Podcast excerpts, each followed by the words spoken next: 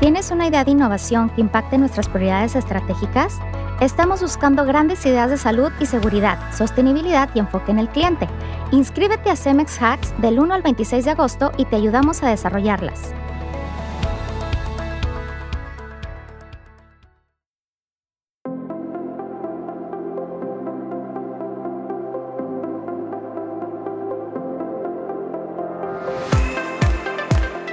Hola, ¿qué tal? Mi nombre es Valeria Martínez de Cadena de Suministro y te doy la bienvenida al octavo episodio de Construyendo Diálogo, el podcast hecho por gente Cemex para gente Cemex.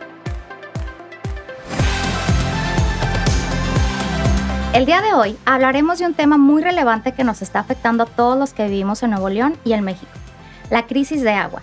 Pero antes de iniciar, les quiero presentar a dos invitados expertos en el tema que nos van a contar por qué nos estamos quedando sin agua en México y qué es lo que estamos haciendo en Cemex para afrontar esta situación.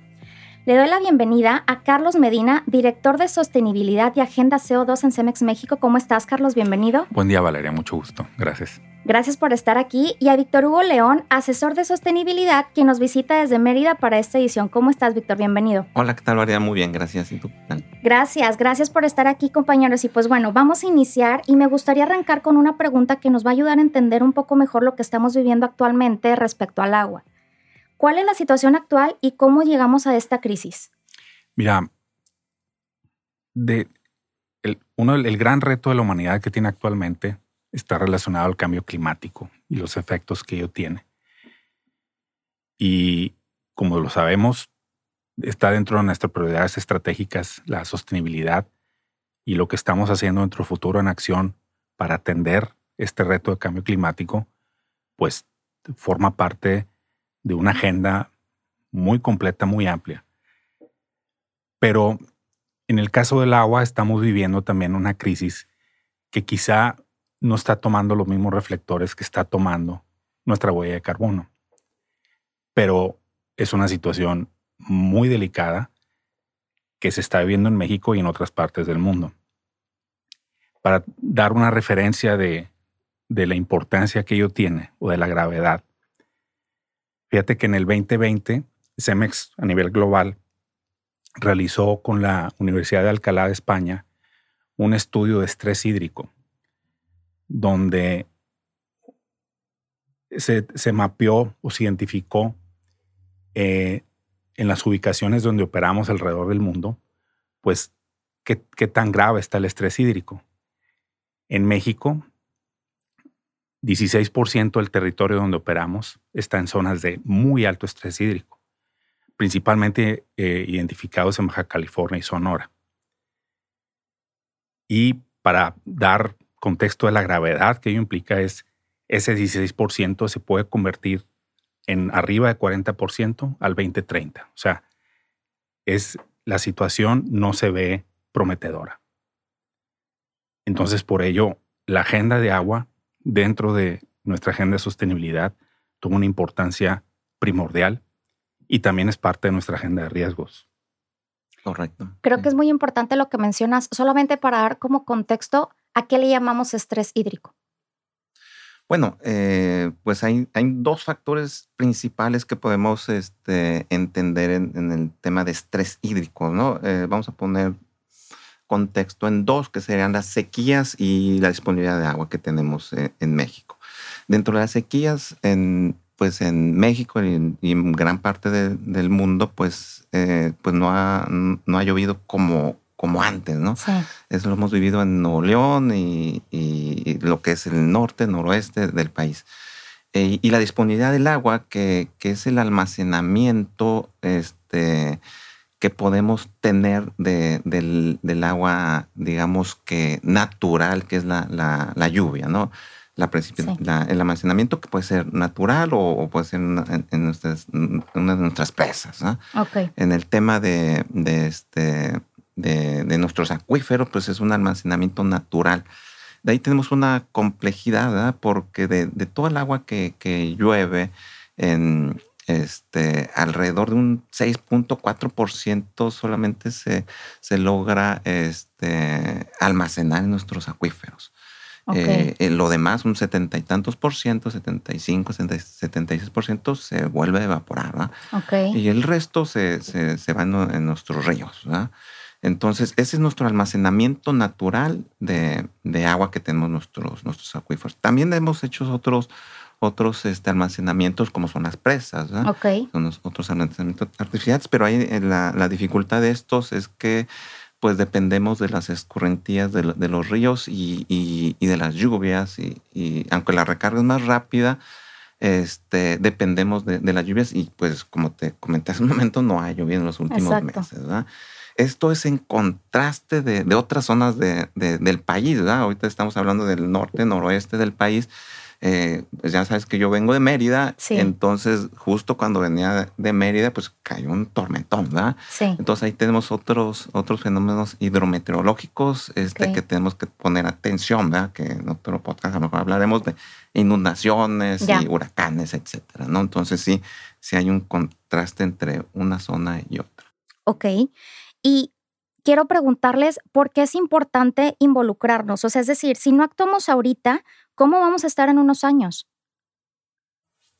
Bueno, en este sentido es importante tomar acción para el manejo sustentable del agua, debido a que el cambio climático está influyendo en la escasez. Eh, y si le sumamos el cambio climático más el incremento demográfico, pues esto es, esto es devastador. Para lo anterior es importante entender eh, o, sea, el, o, sea, tenemos que tener conocimiento de nuestros usos del agua. Eh, en México, el 76% del agua se utiliza para el uso agrícola. El 15% la estamos usando para el uso este, de abastecimiento doméstico, 15% del agua en México, pero en Nuevo León incrementa el, al 25%. Aquí usamos más, más agua para el, para uso doméstico. Y un 4% del agua se usa para eh, el uso industrial. Entonces tenemos que tener contexto de dónde estamos usando el agua. Con este desglose, algo que vemos que se repite mucho en redes sociales es que la gente no sabe o no sabemos a veces cómo contribuir al cuidado del agua, más allá de acciones básicas como pues la llave, ¿no? Como individuos y comunidades, em, ¿hay maneras más concretas sobre cómo podemos contribuir ante esta situación? Sí, sí, sí, claro. Eh, hay, hay, varios tips. De hecho, nosotros tomamos muchas recomendaciones de, de lo que nos dicen los expertos y, este, y las autoridades. En específico, la Conagua tiene varios, varios tips muy importantes para el uso eficiente del agua.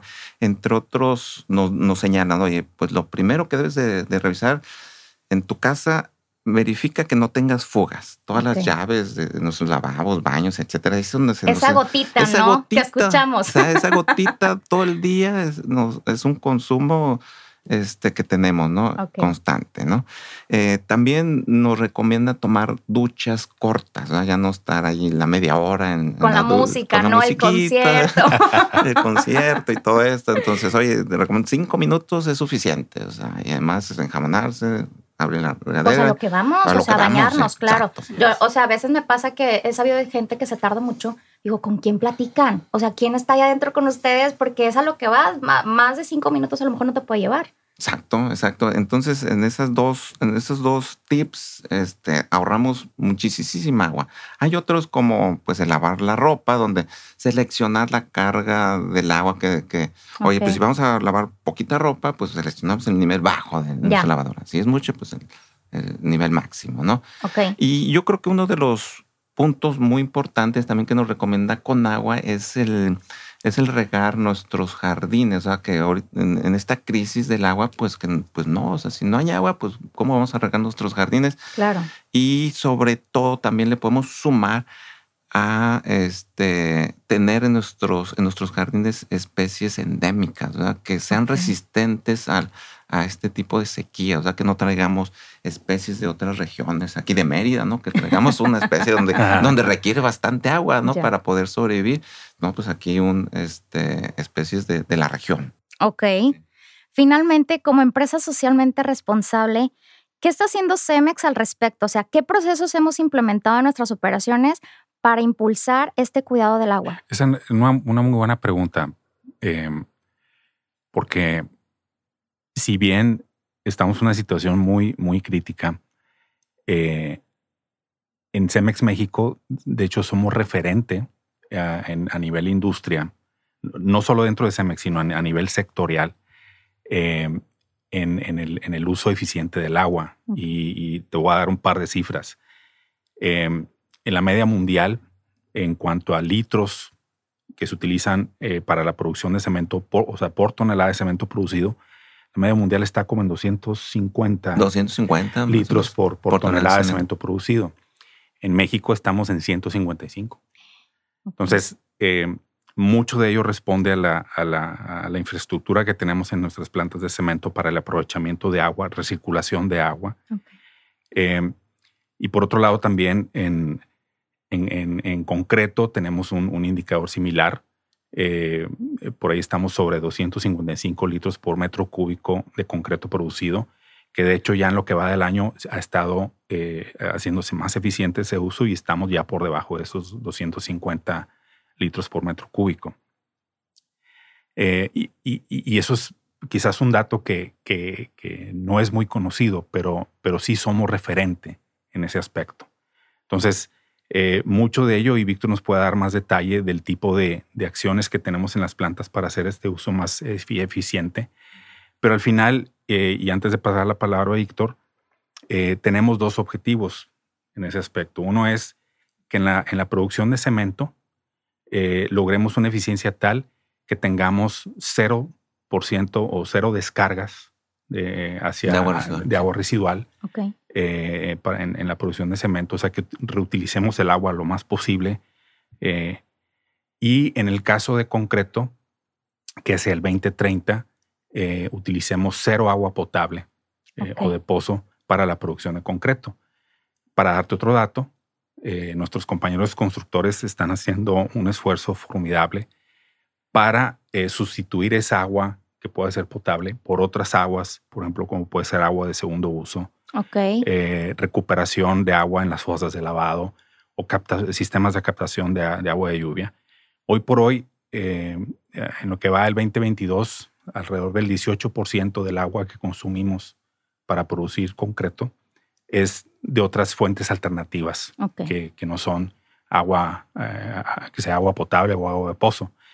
Y el objetivo que tenemos para el cierre de este año es 25%. O sea, se ha ido avanzando, pero la meta es ambiciosa, el 2030, que sea 100% eh, agua de fuentes alternativas. Eh, y, es, un esfuerzo formidable que se está haciendo en México. Excelente. Y, para las plantas de cemento, como lo comentaba Carlos, tenemos la meta de cero descargas de agua residual de nuestras áreas de servicio. Actualmente eh, tenemos, este, recirculamos toda el agua de, proceso en nuestras plantas de cemento. O sea, el, uso eficiente en las plantas de cemento, pues ya prácticamente en, el agua de, proceso lo logramos. Eh, la meta cero descargas de agua residual es para nuestras en nuestros este, servicios, que el comedor, que los baños, este, poner nuestras plantitas de tratamiento, recircular, o sea, tratar esa agua y recircularla el proceso y darle vuelta hasta que se evapore. Entonces vamos a tener cero descargas. Y aunado a que en, un par de nuestras plantas de cemento utilizamos agua residual tratada, ¿ya? en una de nuestras plantas de barrientos, en otra de nuestras plantas en Guadalajara ya utilizamos agua residual tratada en sustitución de, del agua de pozo. Entonces, ese es un muy, buen ejemplo de, del uso eficiente del agua que tenemos. Creo que es importante que por más que compartamos eh, acciones ¿no? o estrategias, de nada nos sirve que solamente nos quedemos con el decirlas, ¿no? Yo creo que es aplicarlas. Entonces, creo que esto va más allá de, de ponernos en acción y ponernos a trabajar y porque puedes decir, ay, 2030, pues mira, de aquí a ese año, pues ya quién sabe dónde voy a estar, a lo mejor ya ni trabajo en Cemex, pero no es solamente eso, o sea, porque al final de cuentas las nuevas generaciones pues van a sufrir con estas consecuencias. Correcto, mira, y, en ese contexto que comentas de, acción y, de ejecución, eh, que sea mm, eh, acciones palpables más que decir que somos eficientes. Una muestra de ello lo, es lo que eh, Cemex está aportando para pues, para afrontar la crisis que vivimos actualmente en Nuevo León. CEMEX se ha sumado al esfuerzo del sector industrial privado eh, con acciones muy concretas como por ejemplo la donación parcial de, algunos eh, volúmenes de agua en alguno de los pozos que, de, nuestras operaciones de cemento y concreto. Eh, así como también, por ejemplo, eh, programa, va a haber un programa pronto para, para donar en zonas socialmente, socioeconómicamente, pues no muy favorecidas con sistemas de captación de agua, de lluvia. Entonces, son, son ejemplos que, que hablan de la acción más que simplemente decir este, somos eficientes en el uso de agua o, un indicador como los que acabo de comentar. ¿no? Entonces, eh, sí, en, ese contexto de, emergencia que estamos viviendo, eh, Cemex es de los que primero se apunta para, para, para aportar a enfrentar la crisis pues sin duda alguna es, es, un tema importante, un tema relevante. Creo que la información que acabamos de compartir pues puede ser de mucha ayuda, ¿no? Para los demás invitarlos a tomar acción. Yo les agradezco infinitamente a ti, Carlos, a ti, Víctor, por, por estar aquí con nosotros. Y también te agradezco a ti por haber escuchado el octavo episodio de Construyendo Diálogo. Si te gustó esta conversación, compártela. Y si tienes algún tema que te gustaría escuchar en próximas ediciones, escríbenos a somosemex.com. Mi nombre es Valeria Martínez. Nos vemos en la próxima. Muchas gracias, compañeros. Gracias. Hasta luego. Bye.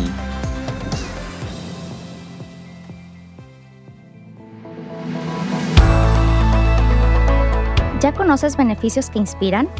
Esta herramienta digital te brinda acceso a beneficios, convenios y descuentos exclusivos para colaboradores Cemex y sus familias, además de tener espacios de aviso de ocasión para compraventa de artículos.